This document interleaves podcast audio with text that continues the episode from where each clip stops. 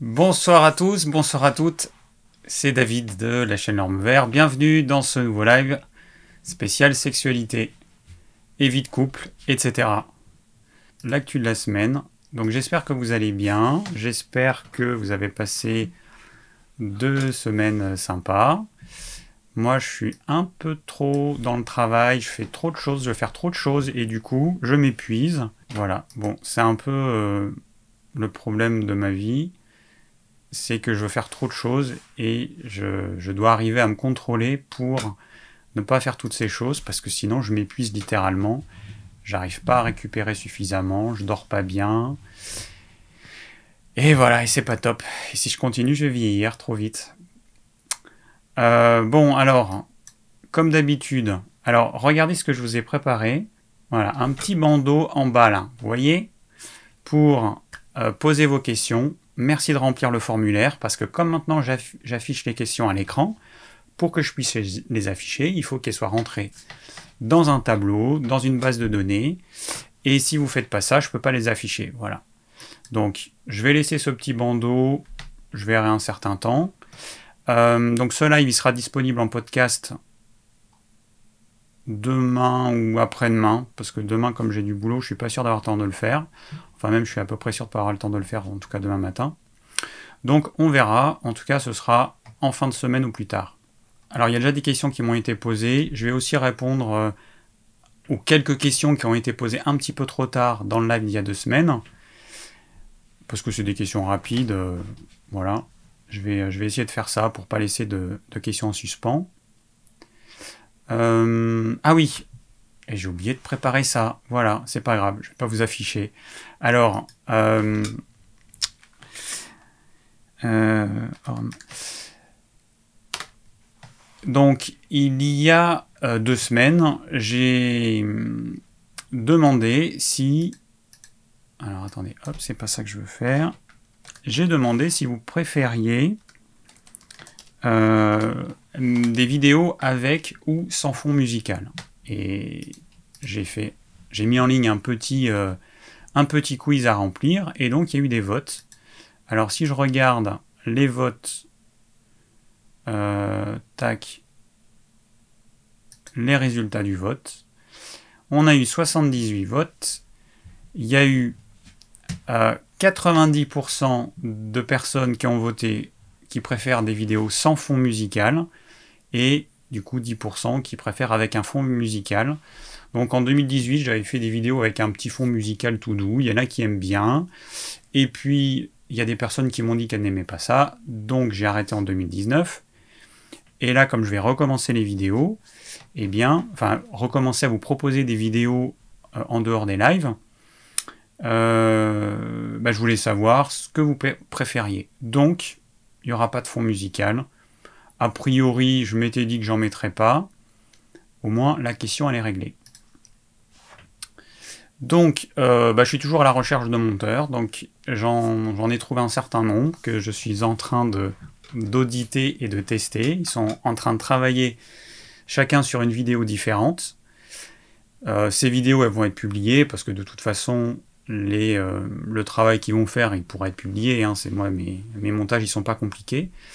Mais je me suis rendu compte, au départ, je me disais il me faudrait un monteur, et puis au final, je me rends compte qu'il me faudra plusieurs monteurs, euh, parce que déjà, ce ne sont pas des monteurs professionnels, euh, c'est pas leur métier, et, du coup, bah, moi, je veux pas, veux pas les pousser. Euh, chacun fait à son rythme, et en ayant plusieurs monteurs, eh ben, si j'ai plusieurs vidéos, j'envoie une vidéo à chaque monteur. Il fait en fonction de son temps. Euh, et, voilà, ce sera beaucoup plus simple pour moi. Donc je suis toujours à la recherche de monteurs pour faire le montage de mes vidéos. Donc n'hésitez pas à me contacter. Pour me contacter, euh, pour me contacter, vous allez sur mon blog. je sais plus, j'ai tellement de fenêtres. Vous allez sur mon blog ormevert.fr et le tour est joué. Voilà. Euh, ah oui, d'accord, c'est ce truc que j'ai viré, que j'aurais pas dû virer tout à l'heure. Euh, alors, juste un petit instant, je fais un petit réglage. Voilà, c'est ça que je devais faire. Voilà, hein. donc vous allez sur mon blog, rubrique Contactez-moi, et puis bah, vous remplissez, alors pas besoin de remplir taille, poids et tout ça, mais vous m'envoyez un petit message pour me dire que vous êtes intéressé pour le montage. Hop, ensuite, euh, autre chose. Alors ça c'est bon. Ah oui, alors une petite chose. Euh, donc, comme certains le savent, j'ai une société de vente de compléments alimentaires, c'est mon métier aujourd'hui, et euh, c'est ce qui me permet d'avoir un peu de temps pour faire des vidéos notamment, même si ça me prend quand même pas mal de temps de gérer cette société. Euh, on a une gamme de produits bio, et pour les gélules, jusqu'à présent, on utilisait des gélules en gélatine de poisson bio. Le gros problème qu'on rencontre aujourd'hui, c'est que euh, c'est un peu crade lunette, un peu de poussière, c'est que le fabricant qui fabrique cette gélatine de poisson bio a arrêté de la fabriquer parce que j'imagine qu'il ne la vend pas suffisamment. Et du coup, aujourd'hui, si on veut pouvoir faire certifier nos produits bio en gélule, on est obligé d'utiliser la gélule végétale, qui n'a de végétal que le, nom, puisque c'est un produit euh, qui contient des résidus chimiques. Il y a un certain nombre de personnes qui vont prendre des compléments alimentaires à base de gel végétal et qui, au bout d'une petite demi-heure, vont, ressentir une sensation nauséeuse. Alors, moi je le sais parce qu'il y a régulièrement des personnes qui euh, m'appellent et qui me, qui me disent bah, Je comprends pas, j'arrive pas à digérer euh, tel produit. Et donc je demande tout de suite à la personne si les gélules sont en gélatine, enfin si on, sont végétales, et je leur dis bah, de faire le test. Si c'est effectivement ce qu'il y a à l'intérieur de la gélule, elles auront la nausée. Si elles ouvrent la gélule, qu'elles prennent juste la poudre et qu'elles balancent cette gélule de merde. Et, euh, donc voilà, donc c'est le test à faire. Et euh, il y a beaucoup de personnes qui pensent à tort qu'elles sont euh, qu'elles ne digèrent pas. dernièrement, c'était quelqu'un qui qui pensait ne pas digérer l'arpagophytum. Voilà. Et encore une fois, elle avait acheté une gélule enfin, euh, de l'arpagophytum en gélule végétale chez un concurrent. Et en fait, c'est ça qui pose problème. Donc aujourd'hui, on a deux possibilités. Soit on continue à pouvoir faire certifier nos produits bio, à pouvoir marquer Propolis bio par exemple, et on est obligé d'utiliser cette gélule végétale. Euh, soit on n'a plus le droit de faire certifier nos produits, on devra mettre uniquement Propolis, et on utilise une autre gélule, comme la gélatine de poisson non bio, puisque du coup on n'a plus la bio. Donc j'ai fait le choix de, bah, cette deuxième solution, parce que cette gélule végétale, moi je la consommerai pas personnellement. Euh, et je veux pas que ma famille la consomme, et nos produits, bah, ils sont consommés par nous, par notre famille, par nos proches. Donc moi je veux pas de cette saloperie. Alors ce qu'il faut savoir avec cette gélule végétale, c'est que c'est le plus gros laboratoire français, d'ailleurs je crois aussi européen, qui s'appelle Arcopharma, qui a poussé pour que cette gélule végétale qui n'est pas bio et qui contient des résidus chimiques puisse malgré tout être certifiée dans les produits bio. Le problème, c'est que quand vous ingérez cette gélule, il y a un quart de ce que vous ingérez qui est cette gélule, à peu près, et donc qui n'est pas bio. Pourtant, le produit est quand même certifié bio. Donc moi j'en ai parlé à notre contrôleur EcoCert qui, euh, qui contrôle nos produits. Et donc il m'a expliqué ça. Et voilà. Donc aujourd'hui, pour des histoires de gros sous, eh ben, cette huile végétale, elle est autorisée dans les produits bio, alors qu'elle n'est pas bio et alors qu'elle contient des résidus chimiques. C'est une aberration absolue, mais voilà. Donc tout ça pour dire que euh, bah, dans les produits qu'on va renouveler, il y aura la mention bio pour certains nombres de produits. Alors la seule chose qu'on a le droit de mettre, c'est dans la composition, on a le droit de mettre que les ingrédients sont bio. Donc nous, on continue la même exigence de qualité. C'est-à-dire qu'on va acheter des produits bio. D'ailleurs, notre façonnier, notre labo, il n'a pas trop compris. Il n'a pas compris, il a dit, mais pourquoi vous continuez à acheter des matières premières bio si vous ne pouvez pas les faire certifier? Ben, Je lui dis, ben, parce qu'en fait, nous, c'est de la qualité qu'on vend. C'est pas, euh, on ne fait pas du produit bio pour du produit bio. Euh, purement marketing. Si, j'ai une meilleure qualité et qu'elle est bio, je préfère du bio. Si j'ai une moins bonne qualité en bio, bah, je préfère le non bio. Voilà, c'est comme ça qu'on fonctionne. Donc euh, voilà, donc dans la composition, il y aura quand même produits issus de l'agriculture biologique, euh, Mais par contre, on n'aura plus le droit de mettre sur la, façade du produit et sur, la, sur, notre site, on n'aura plus le droit de mettre en gros produit, enfin, propolis bio, pollen bio, etc. Voilà, donc une aberration euh, de plus dans le joli monde des compléments alimentaires. Alors attendez, parce que là j'ai perdu ma fenêtre de chat. Paf, il faut que je la mette comme ça pour voir un petit peu. Euh, ah putain, mais là je vois plus là. Je vais réduire ça. Il faut que je me fasse de la place sur mon, écran. Si je veux arriver à tout lire. Ok, donc voilà, donc c'est pour que vous soyez informés quand même hein, de ce qui se passe euh, dans le monde du complément alimentaire. Il n'y a pas longtemps, il y a quelqu'un qui m'a contacté pour me demander comment créer une société de vente de compléments alimentaires. je lui ai répondu euh, assez rapidement, mais je pense qu'il n'a pas conscience, moi je lui ai dit, mais euh, c'est vraiment compliqué aujourd'hui, c'est beaucoup de travail, beaucoup de temps, pas mal d'argent à investir au début, c'est pas évident. Bien, alors autre chose, autre chose, alors j'ai un euh, bah, quelqu'un qui me suit et qui, voulait avoir euh, une réponse à une interrogation. Euh, donc, il me demande, alors c'est un, comment ça s'appelle? Un végétarien qui mange des œufs et du poisson. Et il prenait de la spiruline pour combler ses éventuelles carences en vitamine 12. Alors, je lui ai envoyé un article de, bah, je peux vous le mettre dans les commentaires un article de Science et Vie. Hop, je le mets dans les commentaires. Voilà. Euh, donc dans la spiruline, la vitamine B12 a une faible biodisponibilité. Bon, ils expliquent la raison pour laquelle euh, c'est le cas. Je ne vais pas rentrer dans les détails. Moi, ce que je lui ai dit, c'est que je lui ai recommandé de consommer. Alors, il était prêt à consommer du poulet euh, bio. Donc je lui ai dit de consommer du poulet bio et surtout du foie de poulet de temps en temps. Pourquoi?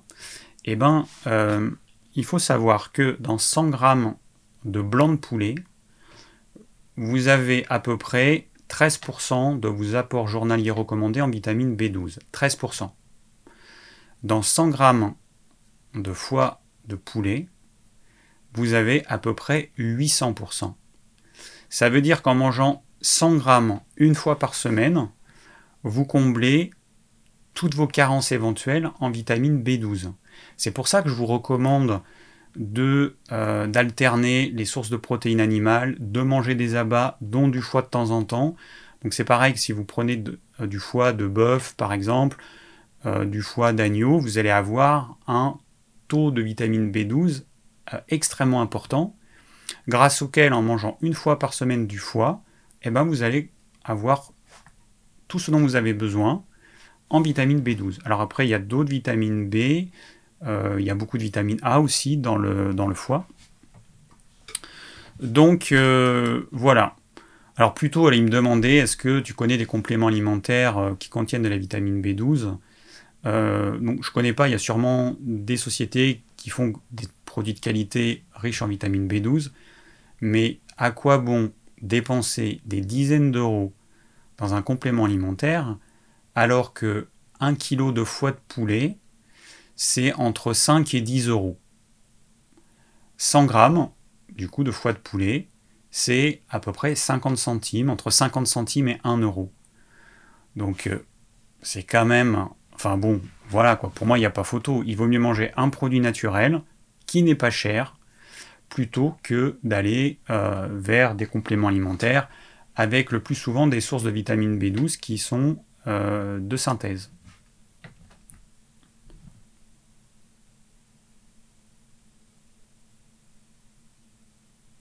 Ah, Science et Vie, c'est fini maintenant. Ils font faillite, les pauvres. Ah ben, je savais pas. Bon, enfin, en tout cas, cet article a été écrit, je sais pas quand. Euh, euh, donc ça, c'est dit. Ah, ben, j'ai oublié. Normalement, je commence l'actu de la semaine avec euh, mon repas du jour. Et j'ai oublié. Alors mon repas du jour, mon repas du jour. Aujourd'hui, bah tiens, en parlant de d'abats ou de, enfin, de produits qui ne sont pas du muscle, j'ai mangé du boudin, ce qu'on appelle du boudin noir, du boudin à l'oignon, euh, que j'achète à mon boucher à Moissac. Alors en entrée, on a mangé. Alors en ce moment, ce que je fais pas mal, je fais une énorme marmite de bouillon de légumes et avec souvent une carcasse de poulet. Je fais une grosse marmite et en fait on ne boit que le bouillon et les légumes, bah en fait je les jette. Alors moi je les jette pas parce que je vais les donner à mes poules qui s'en régalent. Mais ce que je fais, c'est que je fais une grosse marmite de bouillon. Quand on a bu tout le bouillon, je rajoute à nouveau de l'eau, un peu de sel, je refais bouillir. Et là, je vais avoir un, bouillon qui sera un petit peu moins goûteux. Mais en faisant ça, on va extraire des légumes tout ce qui est intéressant. Et ce qui va rester, bah, ça va être les fibres, ça va être euh, les, les calories éventuelles. Par exemple, si vous mettez de la carotte, eh ben, la carotte, je sais pas combien il y a de calories dans de la carotte, mais bon, voilà, donc il y a une partie de ça que on va pas manger, mais par contre, ce qui est intéressant, c'est que ce qui va se dissoudre dans l'eau, euh, on va avoir tous les nutriments. Quand vous faites bouillir un légume, qu'est-ce qui se passe? Quand vous faites bouillir un légume, la cellule végétale est boue. Et qu'est-ce qui se passe quand un petit espace fermé boue? Ça explose. Tout le contenu des cellules de vos légumes vont se retrouver dans le bouillon. Et, eh ben c'est ça qui nous intéresse. C'est vraiment ça qui est intéressant. Donc euh, au, final, eh ben, vous allez avoir un bouillon qui va être extrêmement digeste, qui va être reminéralisant, qui va vous réhydrater, qui va vous réchauffer. Et donc on se boit un petit bol de bouillon à... Euh, ça ressemble un peu à une soupe miso, ce que je fais, c'est-à-dire que je mets du bouillon, du bouillon bouillant, c'est dur à dire, du bouillon bouillant. Ensuite, je mets un petit peu de champignons de Paris euh, émincés finement, euh, champignon de Paris évidemment frais, un petit peu de ciboulette, euh, et puis voilà. Des fois, je mets un petit peu de paillettes de spiruline parce que moi j'aime bien le goût. Et, donc, on se boit ce bouillon euh, en entrée. Ça réhydrate. C'est vraiment top. Donc, ensuite, après ça, on a une salade euh, variée. En ce moment, j'ai mis de l'endive, la salade verte, un peu de menthe, un peu de ciboulette, des feuilles de moutarde qu'on a dans le jardin. Des fois, je mets, euh, je vais cueillir un peu de plantes sauvages. Donc là, on a euh, de la lampsane en ce moment. Ensuite, euh, des feuilles de tilleul, quand elles sont jeunes, elles sont bonnes. Qu'est-ce qu'on a encore? Ah oui, j'ai testé le céleri, le céleri, comment ça s'appelle? Le céleri des bois. Non, pas le céleri, le cerfeuil des bois. et eh ben c'est vrai que c'est pas mal, c'est un petit goût de mangue. Alors c'est au printemps, en fait, ça ressemble un peu à la carotte sauvage. Ça fait des fleurs blanches. Et, euh, puis ça a une tige avec un tout petit peu de des petits poils. Euh, bon, il y a, des sites qui montrent comment, euh, ou des chaînes YouTube qui montrent comment reconnaître les plantes sauvages. Mais c'est un truc, un, truc nouveau que j'ai goûté. Et c'est vrai que c'est pas mal. Ça peut s'utiliser. Il faudrait que je teste pour aromatiser un dessert, pour voir. C'est intéressant. Donc après cette salade, j'ai fait une poêlée avec du chou blanc. Ça va être les derniers de la saison. Du chou blanc que j'ai émincé dans un petit peu de graisse de canard. Hop, je fais revenir, cuit à l'étouffée. Et j'ai mis avec des feuilles de chou kale. Et hum, j'ai déglacé avec un peu de sauce de soja, donc du tamari qu'on trouve au magasin bio. Et donc du boudin noir euh, à, l'oignon. Super bon. Voilà, alors on mange de temps en temps du boudin noir, euh, de temps en temps, bah, du foie de poulet parce que bah, on a nos propres poulets, donc euh, je garde absolument tout. Tout ce qui peut se manger, on le mange. Et, voilà, et ça permet d'avoir une variété dans, dans les apports. Alors, oui, Marina qui me dit qu'elle a envoyé les questions dans le formulaire. Alors oui, ça fonctionne. Hein. A priori, ça fonctionne. Euh, de quoi je... Ah oui, alors ensuite, voilà, je voulais vous parler de... On va commencer par... Je vais commencer par ça. Hop. Alors. Ah bah mince alors. Il y a un truc que j'aurais dû changer. Là, vous voyez, Attendez, bougez pas. Je vais juste changer un petit truc. Hmm. On voit le bas de mon écran. Et là, par la magie, hop, on n'aurait plus trop le voir. Ok. Parce que j'ai mon écran en face que je lis. Et la caméra, elle est juste à l'angle qu'il faut. Donc, je fasse les mots réglages. Sinon, elle me prend le bas de l'écran. Euh, alors, un documentaire que j'ai vu, vraiment intéressant, des fraises pour le renard.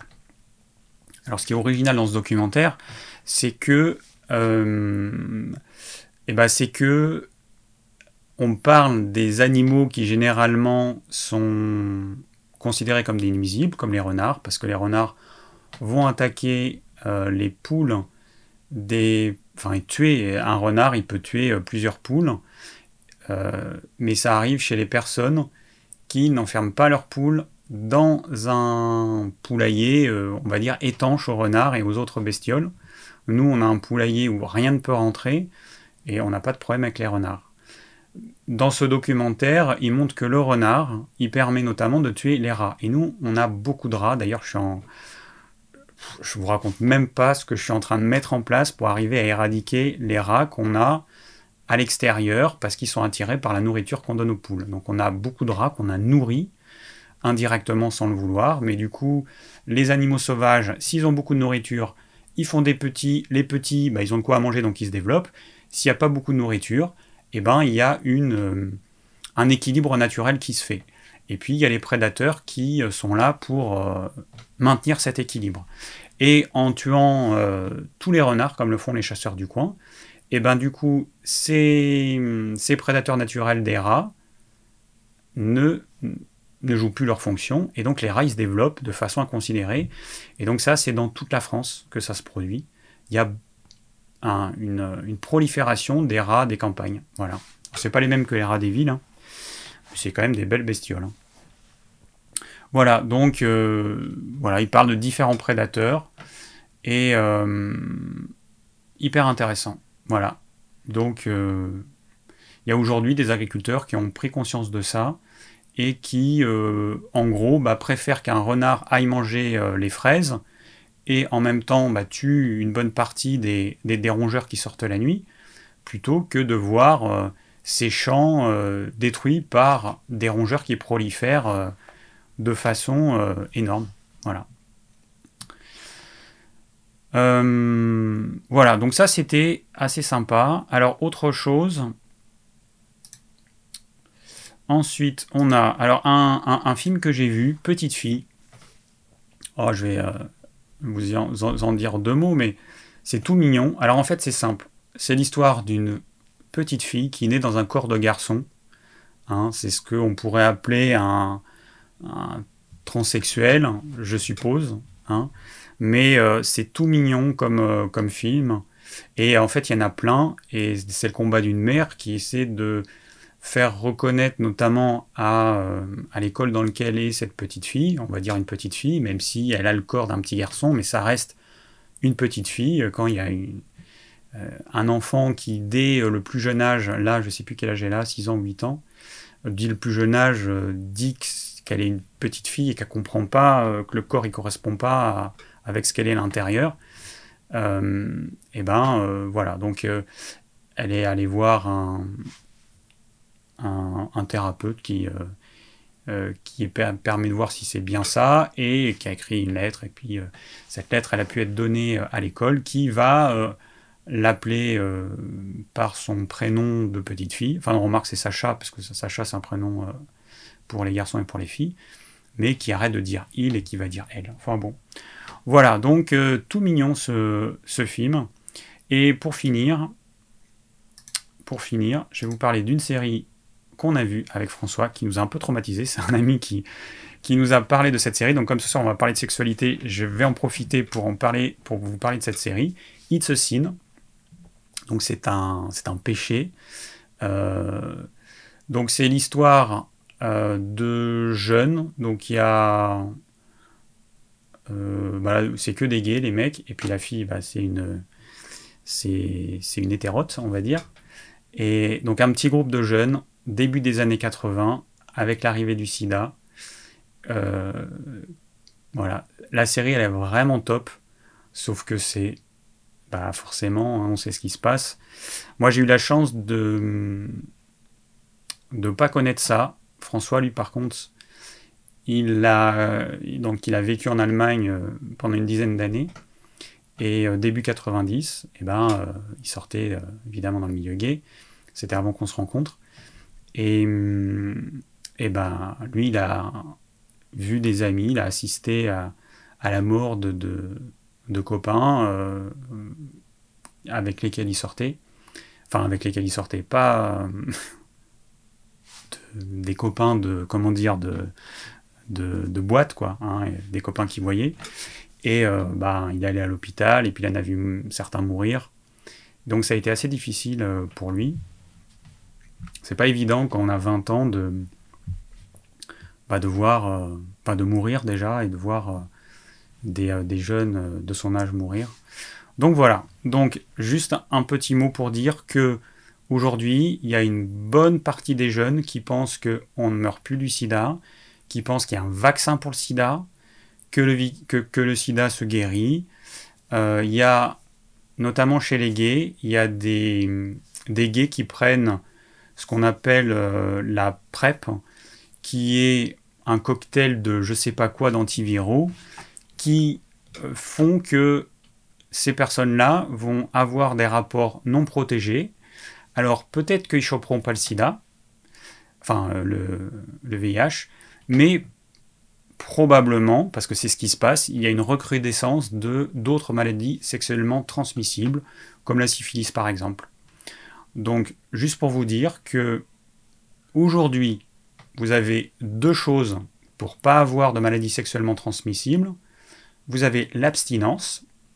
C'est un peu compliqué quand on est jeune ou même moins jeune.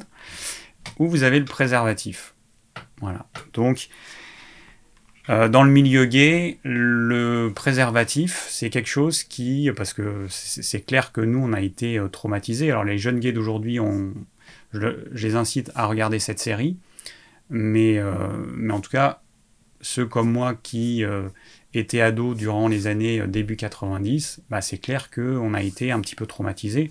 Moi, j'ai vécu euh, dans la peur de choper le sida euh, durant toute mon adolescence et puis en tant que jeune adulte.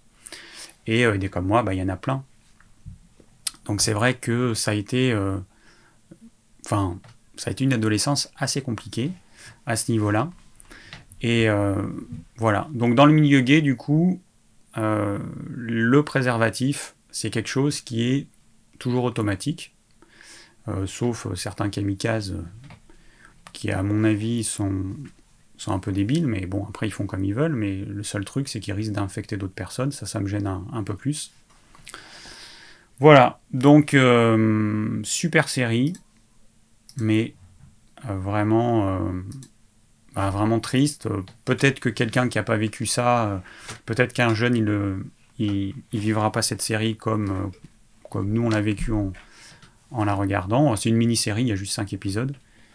Mais bon, voilà. Donc, euh, je le redis, le préservatif, bah, aujourd'hui, c'est la seule solution.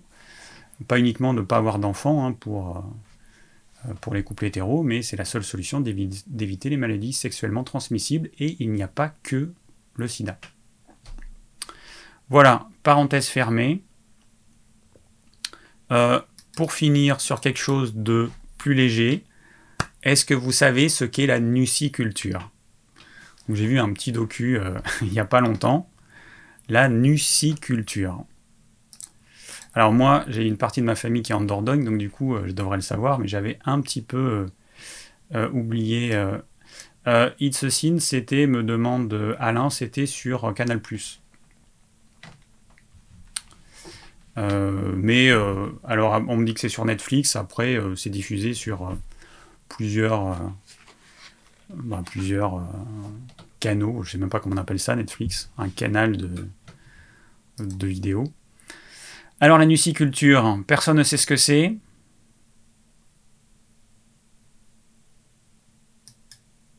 Bah oui Hugo, euh, le sida il se guérit pas aujourd'hui. Euh, ok. Bon. Euh, alors la nuciculture, c'est quoi? Ben, C'est la culture de la noix. Voilà. Et voilà, bon, après, c'était un documentaire intéressant qui montrait la production française, la production de certains, de, certains pays de l'Europe, notamment. Euh, et, puis bah, la difficulté qu'avaient euh, les euh, cultivateurs français face à la concurrence de certains pays comme les pays de l'Est. Voilà. Bon. Est-ce que j'ai tout dit? Ce que je voulais vous dire Je pense que oui. Ok, je vérifie. Alors je vous rappelle que je demande à ce que certaines personnes participent à la réalisation du plan des lives. Alors là, pour l'instant, c'est un peu la misère, parce qu'il y a plein de plans qui n'ont pas été réalisés. Celui du 16 mars, euh, il a été fait que jusqu'à la minute 46, donc je ne peux pas le publier parce que euh, bah, je publie que quand l'intégralité du plan est fait. Euh, et puis on a le plan du 19 janvier, du live du 19 janvier qui n'a pas été réalisé, celui du 16 février. Donc ce serait bien que quelqu'un s'y colle. Euh, c'est un petit peu un deal qu'on a entre nous. Moi, je vous donne de mon temps pour, euh, bah, notamment faire ces lives. Et bah, j'aimerais que certaines personnes prennent un peu de leur temps pour réaliser les plans, parce que c'est important hein, que le plan il soit réalisé pour savoir de quoi j'ai parlé et pour le référencement des, vidéos par YouTube. Voilà. Ok, bon, et eh ben on va partir aux questions. donc lisez un petit peu ce qui a marqué là pour poser vos questions. Il y a le lien qui est dans la description de la vidéo. Je vais juste commencer par, alors, euh, hop, c'est ça. Et, et, et, je vais commencer par les quelques questions. Non, c'est pas cette fenêtre-là, c'est celle-ci. Euh, non, c'est pas ça. Ok. Alors, hop, je vais juste répondre à quelques questions. Voilà. Alors, il y avait Garcia qui me disait, euh, donc une fois, je t'ai trouvé un pour une fois, je t'ai trouvé un peu pessimiste sur les oméga 3. J'ai acheté oméga 3 plus Onagre et bourrache. Et à peu près une semaine après, je voyais déjà les pores de la peau s'ouvrir, une peau plus hydratée, plus souple, des imperfections qui commençaient à s'estomper. Par contre, tu conseilles lui d'Onagre en, en une vous dites que ça a la même chose, mais pourquoi maltraiter la bourrache tout en sachant qu'il y a de l'onagre quand même avec? De toute façon, euh, ok. Donc, euh, bah, c'est juste que je conseille euh, plutôt l'onagre parce que bah, elle fonctionne mieux chez la plupart des gens. on vend un mélange onagre et bourrage, 50% onagre et 50% bourrache. Et avant, on vendait de la bourrage toute seule, mais on la vendait moins que le mélange onagre-bourrage, donc on a arrêté. C'est pour ça qu'aujourd'hui, on ne commercialise que de l'onagre française. Je dis bien française parce que, à part nous et le fabricant, euh, personne n'en vend. Toute l'onagre, euh, elle vient ou des pays de l'Est ou de l'Asie. Pareil pour la bourrache. On vend de l'onagre bourrache française aussi. Et voilà. Bon, merci pour ton témoignage. Euh, ok. Alors ensuite, Eva. Ah oui, ah oui, j'ai pas parlé de la, coloration. Donc il me dit bravo pour ta coloration réussie. Moi j'ai des cheveux blancs depuis mes 13-14 ans et j'ai fait l'erreur de me les arracher et maintenant j'en ai plus. Je vais me mettre aux colorations naturelles euh, car les autres me font peur. J'ai une amie qui m'a dit aussi, euh, que j'ai vu il y a pas longtemps, qui commence à avoir des cheveux blancs, qui m'a dit chaque fois qu'elle en voit elle l'arrache. À terme, c'est pas la solution. Alors, je me suis fait alors là, en plus, avec les projecteurs qui sont à fond, vous devez voir, je me suis fait une, nouvelle coloration parce que euh, mes cheveux ont été coupés euh, dimanche. Et du coup, là, j'ai plein de, j'avais plein de cheveux blancs. Alors maintenant, je suis roux, hein, roux carotte. Ça se voit pas hyper bien. Attends, j'ai l'impression que ce côté-là, je suis, enfin, je sais plus. Bon, bref. Euh, donc là, c'est pas encore en train de prendre, mais à la lumière naturelle, j'ai l'air un peu un euh, roux quand même là, ici. Je vous montrerai la semaine prochaine des photos euh, j'ai pris donc juste après et que je vais prendre d'ici 4 jours. Parce que, comme je vous l'avais dit, le l'indigo qui permet d'avoir une coloration jusqu'au noir, il met un petit peu de temps pour s'oxyder, donc de 2 à 4 jours suivant les personnes. Et, euh, et du coup, bah là, je suis euh, un peu roux, quoi. Enfin, un peu beaucoup roux, même si ça se voit pas trop. Voilà. Alors, next. Euh, je me demandais de ce que tu penses de l'exfoliant une fois par semaine. Pourquoi pas? Moi, j'ai testé le café, donc le marc de café. Une fois que vous avez fait un café, au lieu de jeter, ben vous récupérez ça et vous vous frottez. Alors, sur le visage, allez-y allez doucement hein, pour pas vous arracher la peau. Mais après, sur le corps, ça vous fait une peau douce, incroyable. Je le fais de temps en temps, mais assez rarement. Alors après, euh, oui, pourquoi pas. Je sais pas, euh, bon, je suis pas un pro. Hein. Après, c'est à vous de tester. Hein. Vous êtes grand, vous testez, vous voyez si une fois par semaine c'est trop ou pas. euh, faut pas vous arracher la peau. Soyez doux. Et voilà quoi. donc j'ai Dorian qui me dit j'ai pas mal d'acné sur le dos, un peu sur le torse. Les conseils pour remédier, j'ai diminué les glucides et c'est vrai que je commence à en avoir moins. Alors, il y a deux choses importantes, diminuer les glucides et diminuer ton apport calorique. Si vraiment tu manges trop en calories, il va falloir que tu diminues ton apport calorique. Parce que même si tu as un tempérament mince, c'est cet excédent de calories, ton, corps, il faut bien qu'il en fasse quelque chose. Donc, euh, et la diminution des glucides, euh, bah, peut-être que c'est pas assez diminué et il faut que tu sois patient. Il faut de quelques semaines à quelques mois, suivant les personnes. Donc c'est vraiment en faisant ça, tu vas vers, tu vas à la cause du problème. Donc moi je t'invite à, euh, à, voilà, à faire ce qu'il faut et à diminuer tes glucides suffisamment.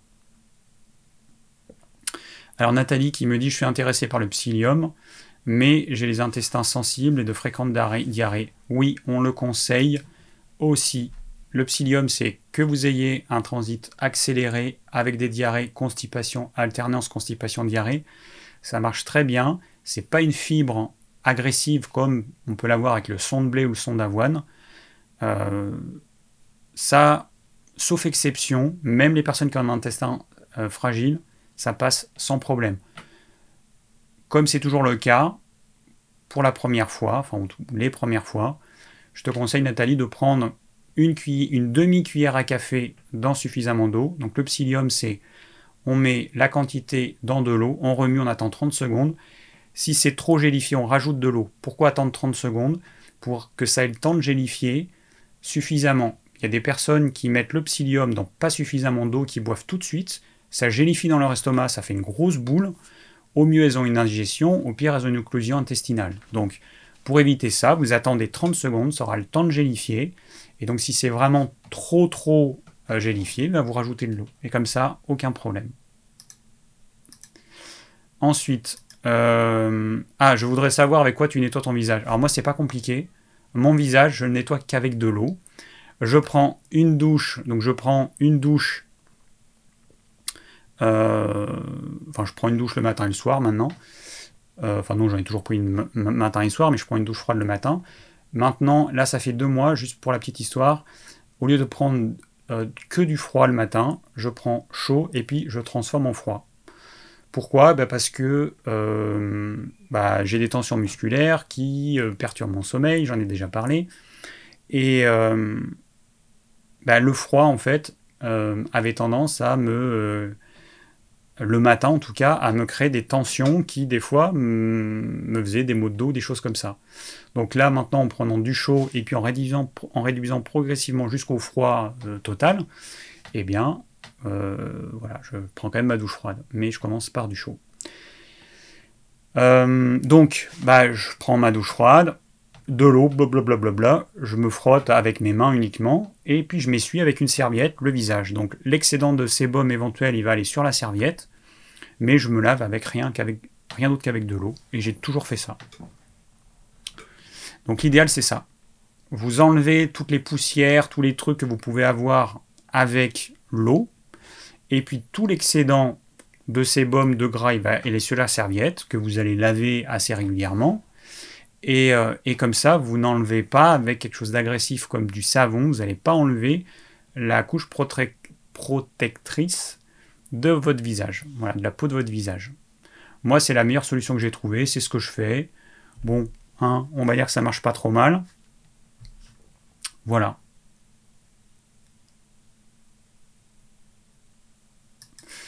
Euh, alors il y a Catherine qui nous dit que le henné ne couvre pas les cheveux blancs au-delà de 30%, ça ne tient pas, on devient roux, c'est moche. Alors j'ai vu pas mal de vidéos de femmes qui ont les cheveux noirs et qui se teignent en noir, et donc qui montrent avant-après. Donc euh, là en l'occurrence c'était une femme euh, qui, doit avoir entre 55 et 60. D'après le résultat, ça fonctionne plutôt bien. Moi, j'ai pas testé du noir, j'ai testé un mélange qui est un roux, ils appellent ça un roux, euh, non pas un roux, un brun foncé dans lequel il y a du henné. La personne dont je parle, elle, elle fait d'abord que du henné pendant une heure, ensuite elle rince et ensuite elle met que de l'indigo pendant 2 à 3 heures. Et bah, on peut voir en vidéo, hein, les résultats ils sont assez bluffants et elle a vraiment les cheveux noirs. Donc euh, voilà. Donc moi je vais tester. J'ai voulu tester une couleur claire. Mais je pense que là, je vais pas attendre ma nouvelle coupe de cheveux et je vais me mettre directement de l'indigo pour voir si effectivement ça me refait bien des cheveux noirs. Voilà. Euh, bon, et ben voilà, on a vu toutes nos questions. Donc on va passer. Alors attendez. Euh, je remets ça d'abord. On va passer aux questions du thème du jour. je rafraîchis un petit peu mon... Alors voilà, hop, et ça c'est bon. Alors, j'ai pas regardé ce que vous dites euh, dans l'intégralité, mais la mise au point de l'image n'est pas bonne. Ah, alors attendez, bougez pas.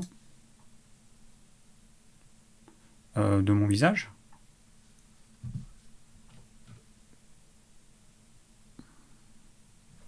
je m'avance un peu peut-être. C'est une mise au point. Euh, bon, peut-être que je suis un petit peu trop en arrière.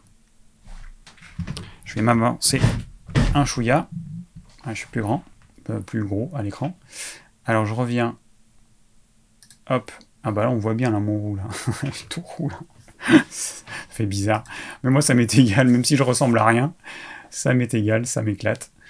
Euh, alors, donc, il y a Chris qui euh, me dit euh, Je vis une relation amoureuse avec un garçon depuis quelques années, mais malheureusement, il y a des frictions car il est très demandeur, alors que moi, l'envie était régulière et je n'ai jamais eu de goût important pour le sexe. Est-ce naturel ou anormal?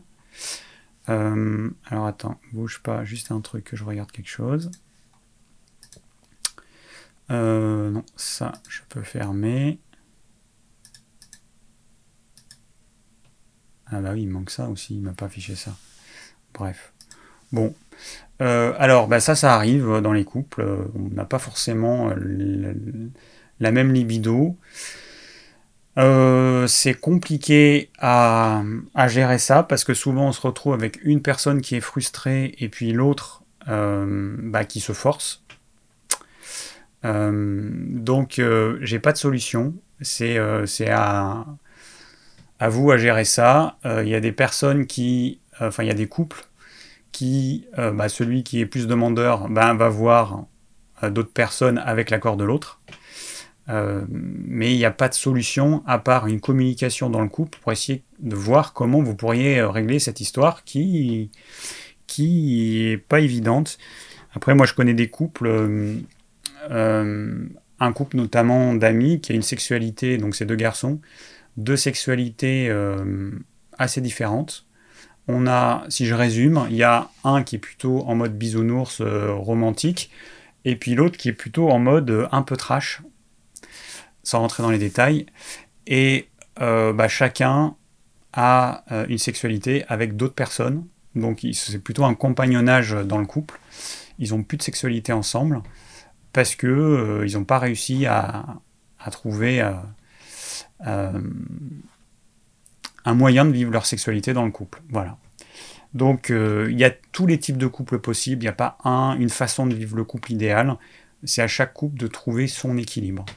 Donc euh, là, je vois pas d'autre solution que d'en parler avec ton copain et de, et de bah, lui exprimer les choses clairement, lui dire euh, bah, lui dire ce que tu me dis et puis, euh, et puis euh, bah, que vous essayez de trouver une solution tous les deux, en fait, une solution qui vous conviendrait tous les deux. Pour moi, il n'y a pas d'autre solution. Alors, euh, alors ensuite j'ai Julien, donc Julien qui m'a aussi envoyé un mail. Euh, ce serait bien que vous parliez de la méthode symptothermie, qui est une méthode que je trouve extrêmement bien élaborée de suivi de sa période de fertilité et de non-fertilité, notamment par ressenti observation de la glaire cervicale et d'un suivi de température au réveil, entre autres. C'est beaucoup plus élaboré et fiable que ces méthodes uniquement basées à un paramètre sur la glaire cervicale ou sur la température seulement. Donc cela peut être cela serait peut-être bien.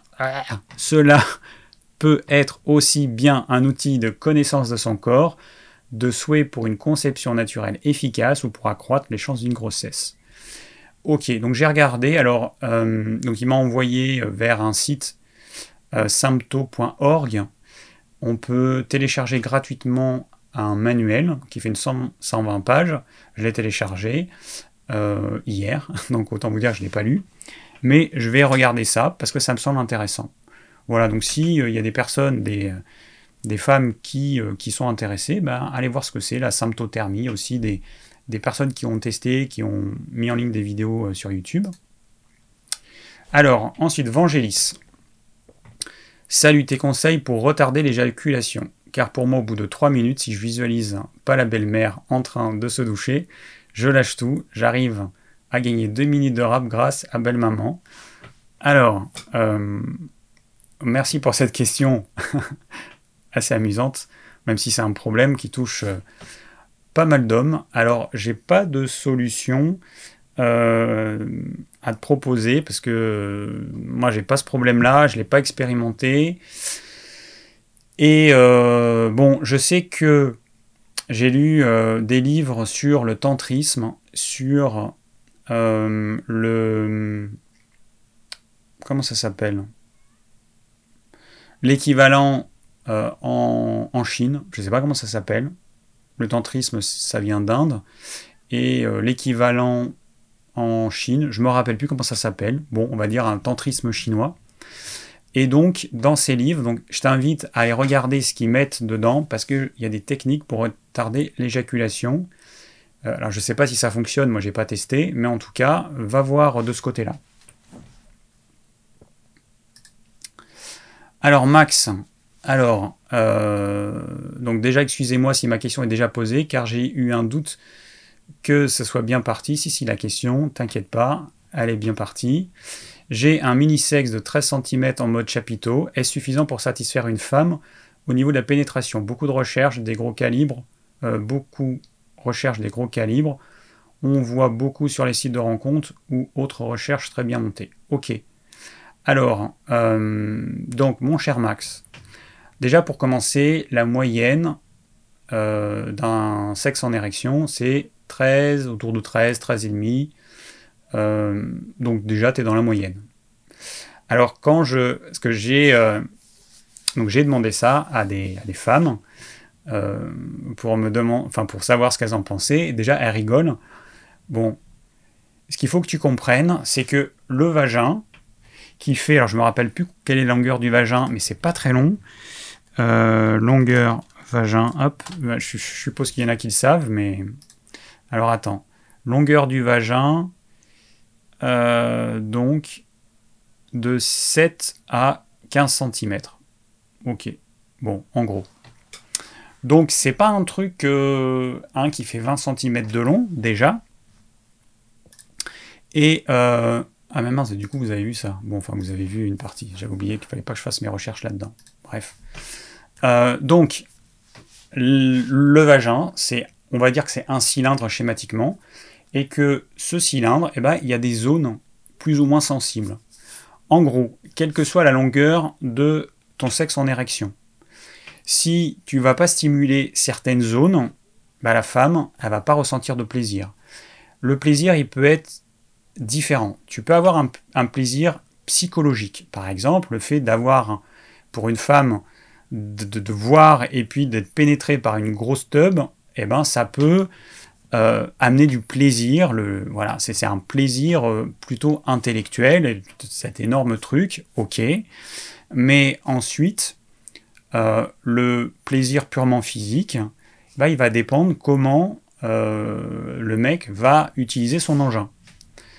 En gros, il y a des femmes qui vont ressentir aucun plaisir, voire de la douleur avec des gros calibres, et qui vont ressentir un énorme plaisir avec des calibres plus petits. Le point, ce qu'on appelle le point G chez la femme, il est à quelques centimètres de l'entrée du vagin. Et donc l'idée, c'est que tu dois aller stimuler cette zone. Alors, comment tu fais? Eh bien, tu demandes à ta partenaire euh, comment tu dois faire? En fait, ta partenaire, elle va se mettre, elle va se positionner de façon à ce que tu stimules une zone, mais si tu euh, lui demandes pas, tu pourras pas savoir en fait. Et puis ce qu'il faut savoir, c'est que l'anatomie d'une femme, elle varie d'une femme à l'autre. La zone euh, plus ou moins sensible, bah, ce ne sera pas exactement au même endroit. Donc en gros, si tu appliques exactement la même technique chez euh, tous tes partenaires, eh ben, il y a de fortes chances que ça ne fonctionne pas chez certaines. Donc tu demandes, est-ce que est-ce que c'est bien? Ou alors tu lui dis, bah écoute, mets-toi dans la position ou le bon angle pour que ça te stimule. Et, euh, voilà. Mais la taille n'a rien à voir. Voilà. Même si euh, il y en a certaines qui vont préférer des gros calibres parce que bah, parce que c'est peut-être une mode, parce que j'en sais rien, parce que c'est psychologique ou tout ce que tu veux, euh, bah, va pas vers ces femmes-là parce que euh, finalement c'est peut-être une recherche un peu superficielle. Mais sache que 13 cm, tu peux faire du bon boulot avec sans problème. Euh, comment entretiens-tu ta peau du visage Crème, huile? bon, c'est pas dans le thème du jour, mais euh, je mets rien en fait. je mets rien. J'évite de décaper mon visage. Alors j'ai eu des périodes assez courtes parce que moi et les cosmétiques, c'est un petit peu, euh, on est un petit peu fâché parce que ça me gonfle tout simplement. Ça me gonfle de devoir mettre quelque chose tous les jours. Euh, pour me coiffer, euh, j'ai dit à Anthony qui me coupe les cheveux, je lui dit, euh, parce qu'au début il, m'avait fait une coupe avec des cheveux un petit peu plus longs sur le dessus, mais pour que ça fasse joli, il faut, il faut les coiffer, il faut mettre du gel, il faut faire quelque chose. Mais moi ça me gave en fait. Moi le matin, je prends ma douche, je me trois coups de brosse et puis mes cheveux ils sont comme ils sont. Voilà. Et pour le visage c'est pareil. Donc je mets rien et à part des petites périodes de quelques semaines par-ci par-là, tout au long de ma, tout au ma vie, et franchement, j'ai rien mis. Donc, euh, et je t'invite à plutôt miser sur euh, ce que tu vas manger, voir certains compléments alimentaires, comme certaines huiles, l'huile d'onagre, l'huile de bourrache, les oméga 3. Ah, franchement, la différence de peau entre quelqu'un qui est carencé en oméga 3 et puis quelqu'un qui a son quota d'oméga 3, c'est le jour et la nuit. Hein. Et pour la petite anecdote, moi je me rappelle, bon, ça fait quelques années, euh, ma grand-mère maternelle, qui s'appelait Colette, qui est décédée euh, maintenant. Ma grand-mère maternelle euh, qui prenait mais tellement de médicaments, c'était la folie tout ce qu'elle prenait. donc c'est son médecin qui lui donnait. Elle avait une pharmacie chez elle, tellement il y avait de médicaments, il y avait une armoire entière. Et, et puis elle allait de plus en plus mal. Et après mes études de naturopathie, alors je sais plus comment ça s'est passé, mais bon, elle m'a demandé de l'aide. Et du coup, j'ai réussi mois après mois à faire en sorte qu'elle se sépare de tout, sauf d'un somnifère. Elle elle a réussi à diminuer petit à petit, petit à petit. Elle prenait juste un quart. Elle pouvait pas s'en passer, mais elle avait supprimé tout le reste. Et notamment, euh, je lui avais donné de l'huile d'onagre. Elle s'était faite une cure, une cure assez longue de quelques mois.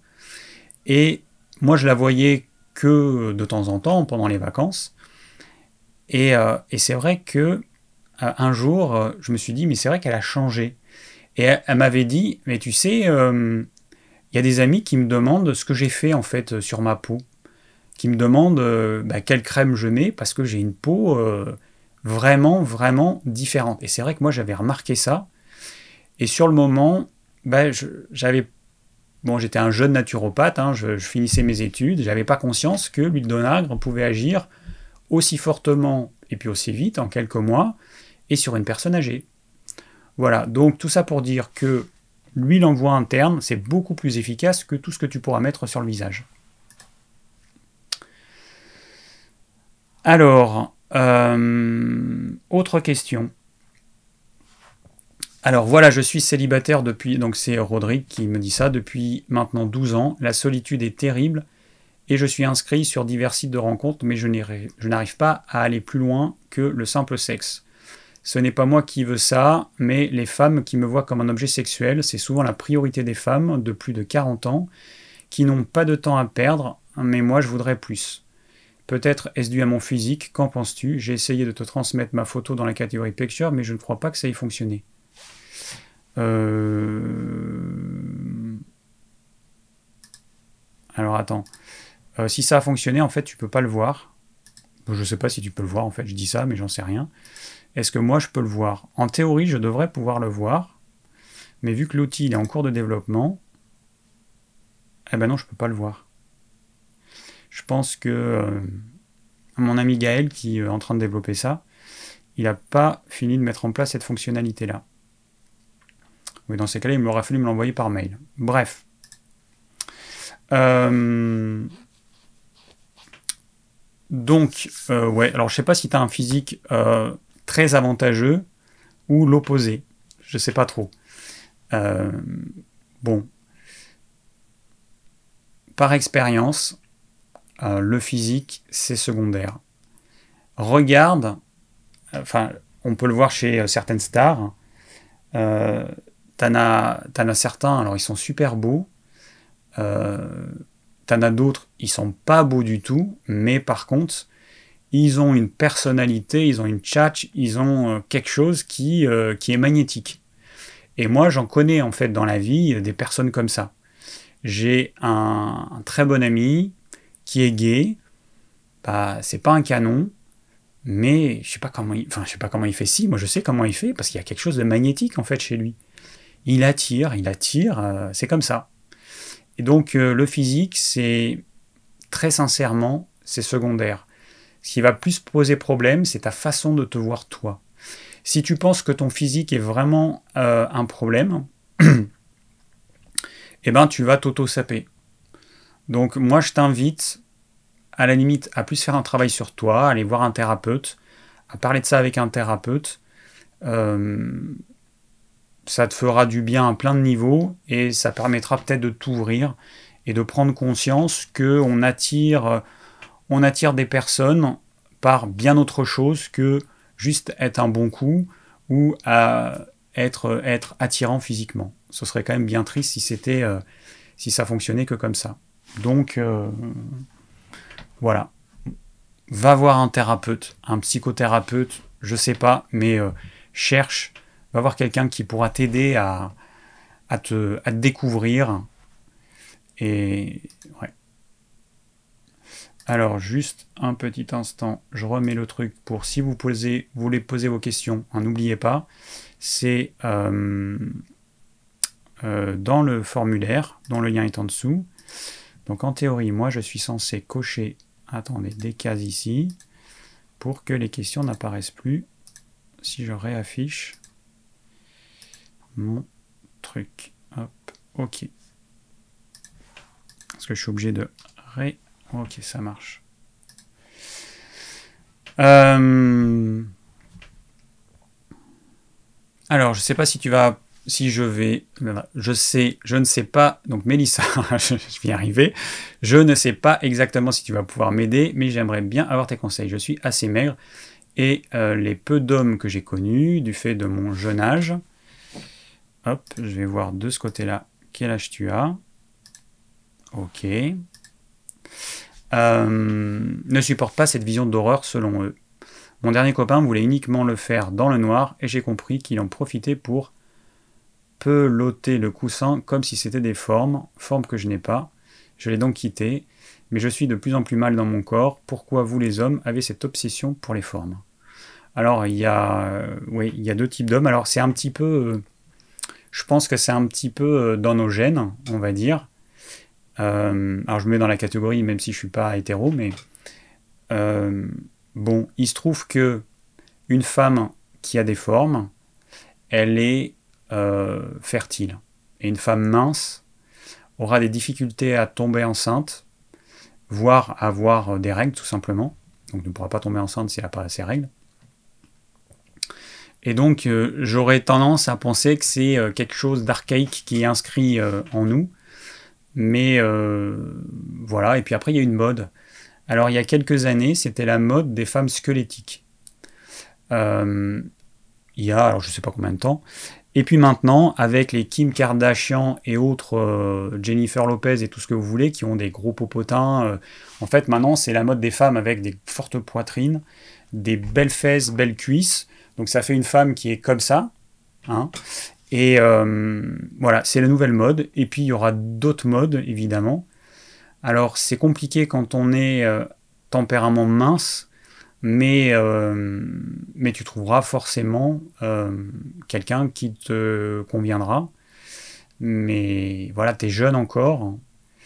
Euh, mais je sais que c'est pas évident. Les problèmes physiques, c'est pas évident, d'autant plus qu'on est jeune.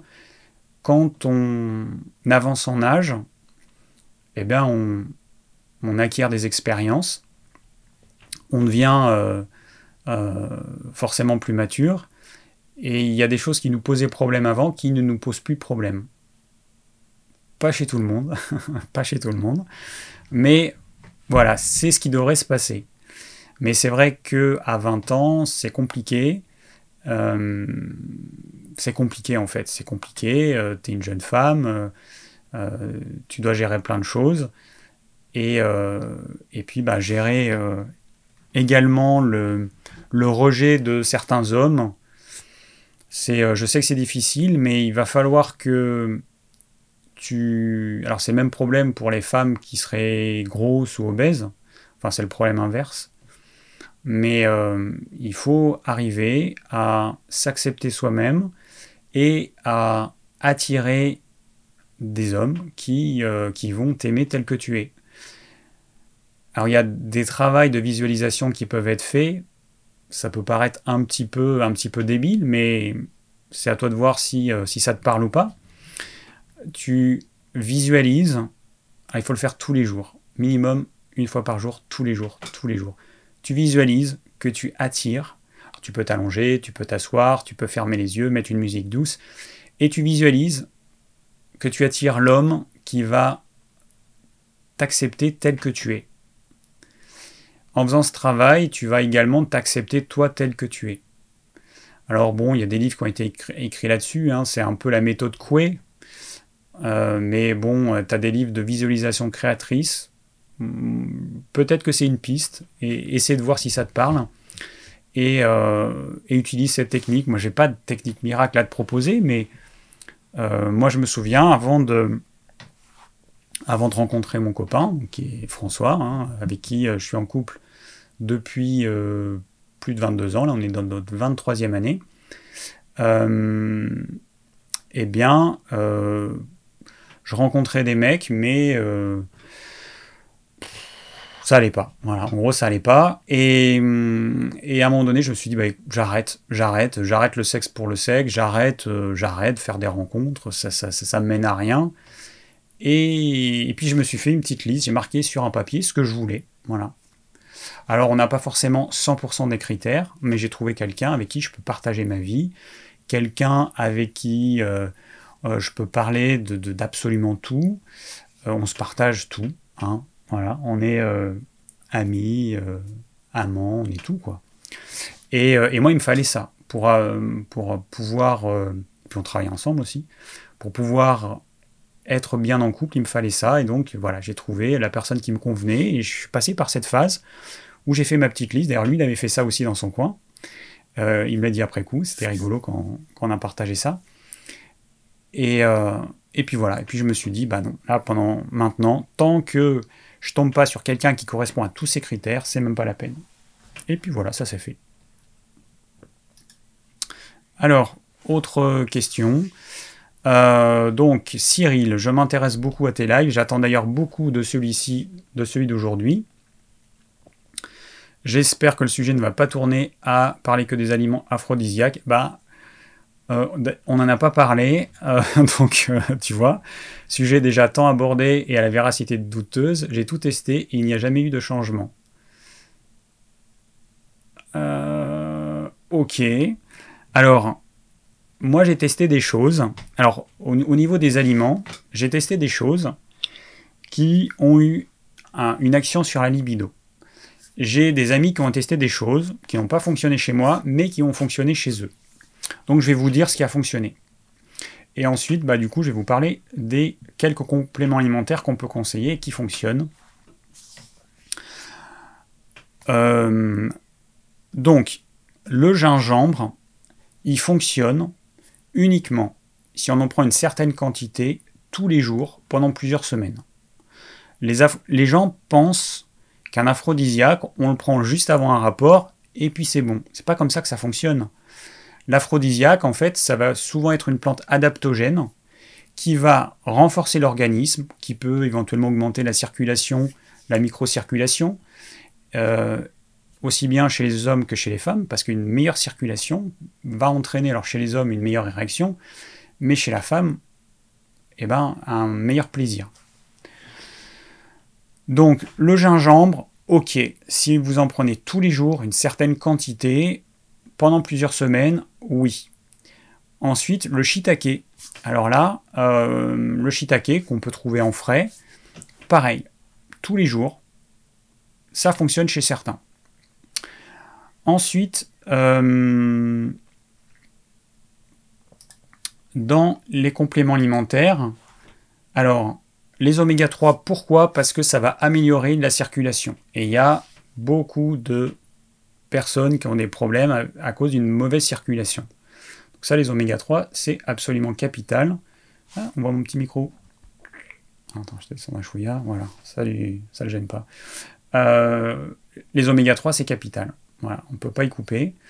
Ensuite, deuxième chose, le Muirapuama fort. Donc c'est une plante euh, d'origine euh, d'Amérique du Sud qu'on propose sous forme d'extrait sec. Et quand on met le mot fort, ça veut dire que euh, il n'y a que ça, en fait. Euh, il n'y a pas une il n'y a pas comme certains font. On a des concurrents qui vont mettre, parce que forcément l'extrait sec, ça coûte plus cher qu'une simple plante réduite en poudre. Et euh, il y a des concurrents qui vont mettre 10% d'extrait sec, 90% de plantes, ils mettent le mot fort, sauf que quand on regarde la composition, c'est quand même un peu de l'arnaque. Voilà. Donc nous, par exemple, le mur à poids moi, vous avez, là j'ai eu l'air rempli, 300 mg d'extrait sec. Donc quand on met le mot fort, c'est que c'est vraiment fort.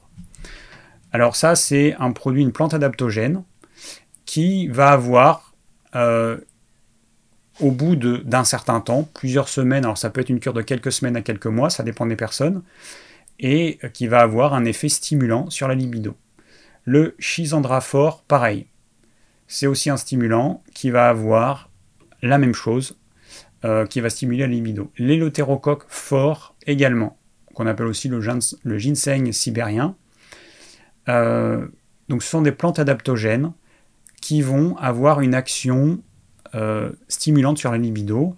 Alors après, la question que vous allez me poser, c'est lequel est le mieux? Il n'y a pas de meilleur. Moi, je vous conseille d'en prendre un, de, voir, faire une cure de 2-3 mois, voir ce que ça donne. Si c'est pas suffisant, eh ben, vous allez essayer une autre plante ce sont des plantes adaptogènes. Même s'il n'y a pas une action euh, flagrante sur la libido, ça va, vous, entraîner euh, un meilleur fonctionnement de votre organisme. Donc, même si vous n'avez pas le but escompté initialement, avec par exemple, vous commencez avec le cure de mur à poids moi, vous allez vous sentir mieux, meilleure forme, fatigabilité, moins de fatigue, etc. Peut-être que pour la libido, ce ne sera pas le top, mais il y aura eu des effets hyper bénéfiques sur votre corps. Et peut-être que dans votre cas, bah, ce sera, je sais pas, l'élotérocoque fort, dont vous ferez une cure. Après, le mur à point moins. Mais je ne peux pas savoir euh, quelle plante sera meilleure pour vous.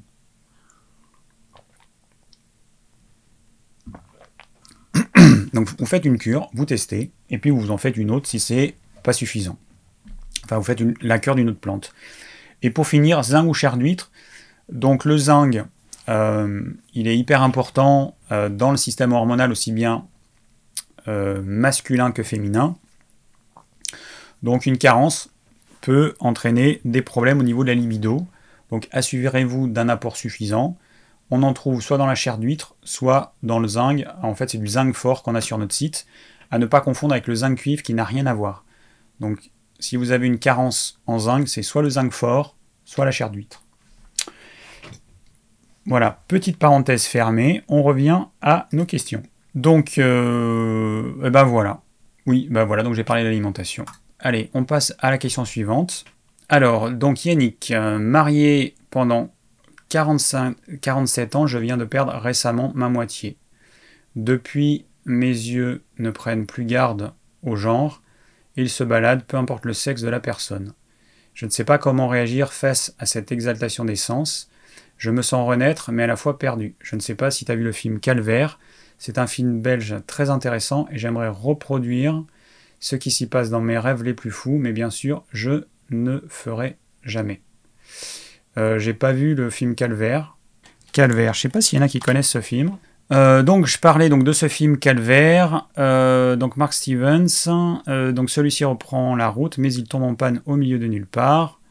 Monsieur Bartel, un aubergiste psychologiquement fragile depuis que son épouse Gloria l'a quitté, le recueille. C'est alors que commence le cauchemar de Marc. Monsieur Bartel voit en lui l'incarnation de son ex-femme et tout le village est persuadé que celle-ci est rentrée au pays. Ok, bon, eh ben, ok. Bah écoute, euh, voilà, comme ça je sais de quoi ça parle. Bah écoute, je sais pas quoi te dire, euh, Yannick. C'est un petit peu particulier, donc je vais pas m'étendre là-dessus. Mais euh, bah écoute, essaie de faire les choses qui t'attirent, fais l'expérience, et essaie peut-être de nouvelles choses. Je sais pas quoi te dire d'autre. Bon, voilà, je vais pas aller, je vais pas en dire plus parce que c'est quand même un peu particulier et puis je je, sais pas quoi te, te, dire d'autre. Alors ensuite j'ai Sandrine qui est en couple depuis 27 ans. Donc forcément les envies de relations sexuelles ont diminué, mais surtout depuis deux ans, car je suis en période de préménopause. J'ai essayé le gâtillier en gélule, sans effet, mais peut-être pas assez dosé ou pas assez longtemps. Sinon, pour ma forme générale, je prends Onagre plus Oméga 3 depuis 6 mois. Merci pour toutes vos vidéos très instructives. Les problèmes de sexualité dans le couple, dans les couples euh, depuis pas mal de temps, euh, ça touche, je pense que tous les couples y passent ou vont y passer. Euh, il n'y a pas le choix. C'est compliqué. Un couple, c'est deux personnes. Ces deux personnes, elles vivent ensemble, mais elles ont chacune leur propre chemin, chacune à vivre certaines choses. Par exemple, euh, la quarantaine, ça peut être difficile pour certaines personnes. Pour moi, ça s'est passé à 39 ans. J'ai vraiment été tracassé par ça. Entre 39 et 40, j'ai vraiment été tracassé. Je pensais pas que ça allait me poser des problèmes. Euh, bon, physiquement, euh, j'avais pas du tout moins d'énergie, pas moins de libido. Il n'y avait rien de particulier. Sauf que ça m'a tracassé. Ça a été une année assez difficile. Du coup, quand il y a une des deux personnes du couple qui vit ça, qui vit donc intérieurement des choses difficiles, ça va forcément impacter euh, sur la vie de couple, sur la sexualité. Et, voilà. Et donc, dans un couple, il y a deux personnes, donc euh, les deux peuvent vivre des choses difficiles, où on peut être pris par son travail et donc ne plus avoir le temps ou l'envie de euh, d'avoir une sexualité avec son partenaire. On peut, alors il y a des personnes qui vont être lassées de leur partenaire, qui vont euh, avoir envie de chercher la nouveauté avec d'autres partenaires. Des fois, même souvent, ça, euh, ça peut être bénéfique. Euh, l'expérience nous montre que la plupart des couples, ils sont à trois en fait.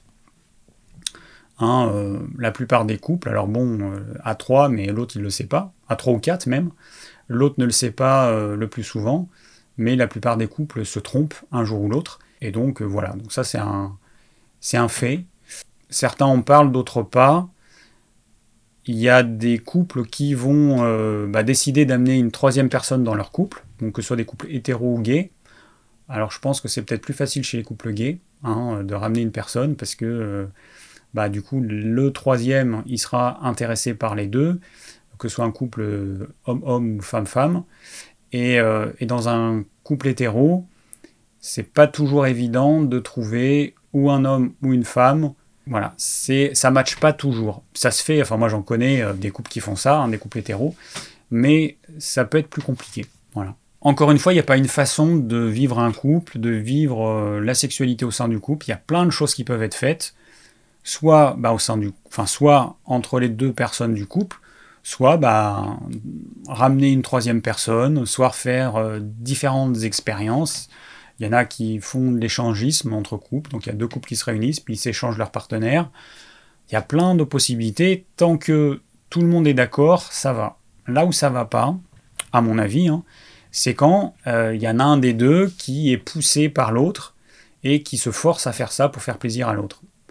Par expérience, ça marche pas, ça va créer des rancunes, ça va créer plein de choses euh, qui vont être compliquées euh, à régler plus tard. Moi, je le déconseille. Il vaut mieux vraiment parler et essayer de, faire quelque chose qui convienne aux deux. Ensuite, euh, Marina. Que faire en, cas de douleur sur les parois vaginales en cas de pénétration? Déjà fait des IRM, scanners, examens gynécologiques, frottis qui ne montrent rien.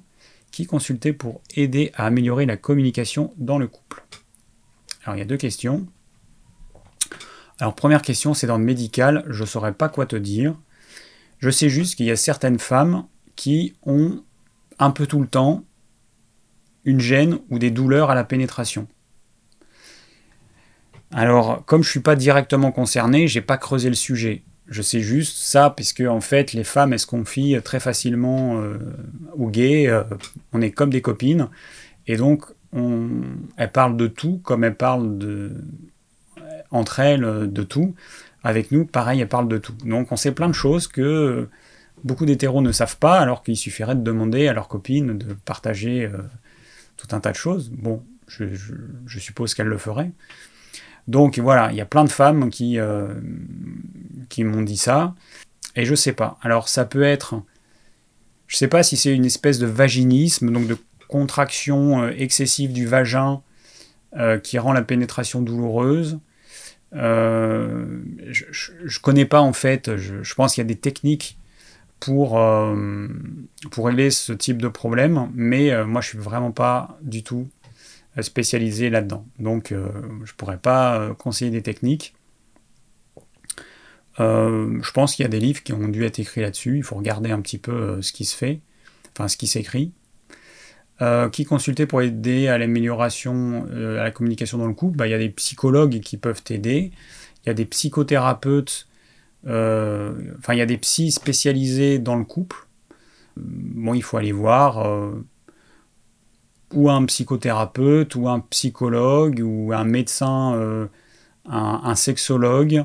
Alors, je ne sais pas si le sexologue c'est une spécialité médicale, s'il n'y a que des médecins, mais il y a des thérapeutes qui sont spécialisés là-dedans. Je pense qu'en recherchant, tu vas trouver ça assez, euh, assez facilement. Tu, tu, regardes et puis quand on a une problématique et quand on cherche, on va peut-être aller vers un thérapeute. Puis finalement, ce thérapeute, il va pas te correspondre. Mais il va peut-être te conseiller vers un autre thérapeute, peut-être qui te dira, ben non, moi je suis pas compétent, mais du coup, je vous conseille d'aller voir plutôt tel, tel confrère ou tel ou telle euh, thérapie pour, euh, qui pourra vous aider. Donc il ne faut pas se focaliser sur le premier, euh, le premier jet, peut-être que eh ben, il va t'amener vers la personne qui pourra apporter une solution à ta problématique. Voilà, ce qui compte, c'est d'être en action, d'être dans la recherche de résoudre un problème, et puis bah, petit à petit, tu vas trouver des personnes qui pourront qui pourront t'aider. Sauf erreur de ma part, il n'y a plus de questions dans le formulaire. S'il y a des questions qui ont été posées dans le chat, hein, comme je vous ai dit, euh, j'ai que deux yeux et un seul cerveau, donc je ne peux pas tout faire en même temps. Donc là, euh, je vois qu'il y a une petite discussion. Euh, donc la ménopause est largement sous-estimée sur les douleurs des rapports. Ouais, donc en fait, à la, à, la, ménopause, il y a une diminution de la, une très grosse diminution de production d'œstrogène par les ovaires. Du coup, bah, les règles vont s'arrêter. Et on va avoir, entre autres, une sécheresse des muqueuses qui peut euh, poser problème à certaines femmes euh, durant leur rapport. Donc, euh, bah, soit utiliser un gel, un gel intime exprès. Et n'oubliez pas, oméga 3 et onagre qui permettent d'avoir une action sur la peau. Mais la peau, c'est peau du visage, peau du corps, muqueuse, tout. Alors, euh, bah, Murapoma et l'hétérocoque, bah, t'en trouves euh, sur notre boutique. Hein, euh, tu regardes en bas à gauche de ton écran, digiform.fr. Tu trouveras tout ça sur notre boutique. Ok, bon, moi je vois qu'il y a des choses qui ont été exprimées pour aider certaines personnes à répondre à, à leurs problématiques. Euh, j'ai pas tout suivi, il y a des trucs, je sais pas. Ok. Ah oui. Euh, bon, ok. Il y a eu des problèmes par rapport à la, à à l'image, euh, problème de résolution. En fait, quand c'est un problème de résolution, c'est généralement que votre débit est trop bas. YouTube, il va diminuer la résolution automatiquement. Voilà. Et vous pouvez forcer sur votre ordinateur ou votre téléphone ou votre tablette la résolution. Vous pouvez dire je veux du 1080p ou euh, du 720 ou du je sais pas combien. Euh, petit rappel, on arrive à la fin, on est parfait, 19h59, on finit à 20h, on est bien. Donc ce live sera disponible en podcast très rapidement, demain après-midi ou en fin de semaine au plus tard. Ensuite, je vous demande s'il vous plaît de réaliser le plan de ce live et des lives précédents qui n'ont pas encore été faits. Donc il y a plusieurs plans. Il y a le plan du... Ah ça c'est celui d'aujourd'hui. Le plan du 16 mars le live du 16 mars, le plan n'a pas été fini, donc il manque pas grand chose, hein, mais il faut le finir. Il y a le plan du 30 mars qui n'a pas été fait, celui du, euh, celui du 19 janvier et du 16 février. Donc, allez, de bonnes âmes. Si chacun se regarde à nouveau ce live et en même temps vous euh, faites le plan, ça va, ça va aller très vite. Le lien pour faire les plans, il est dans la description des lives correspondants. Et puis voilà, on arrive au bout. Alors pour l'instant, je ne, définis pas de thème de live à l'avance parce que je fais au feeling. Donc qu'est-ce que je vais faire comme euh, thème dans deux semaines? Bah, Je ne sais pas encore, ça va venir. Il y a des fois des personnes qui m'envoient par mail des thèmes de live hein, en allant sur le blog ormevert.fr. Et si ça m'inspire, hop, eh ben je fais, euh, je fais euh, le thème correspondant. Donc on verra dans deux semaines de quoi je vais parler. Bah, d'ici là, portez-vous bien. passez une bonne semaine. Et, et puis moi je vous dis à dans deux semaines. Ciao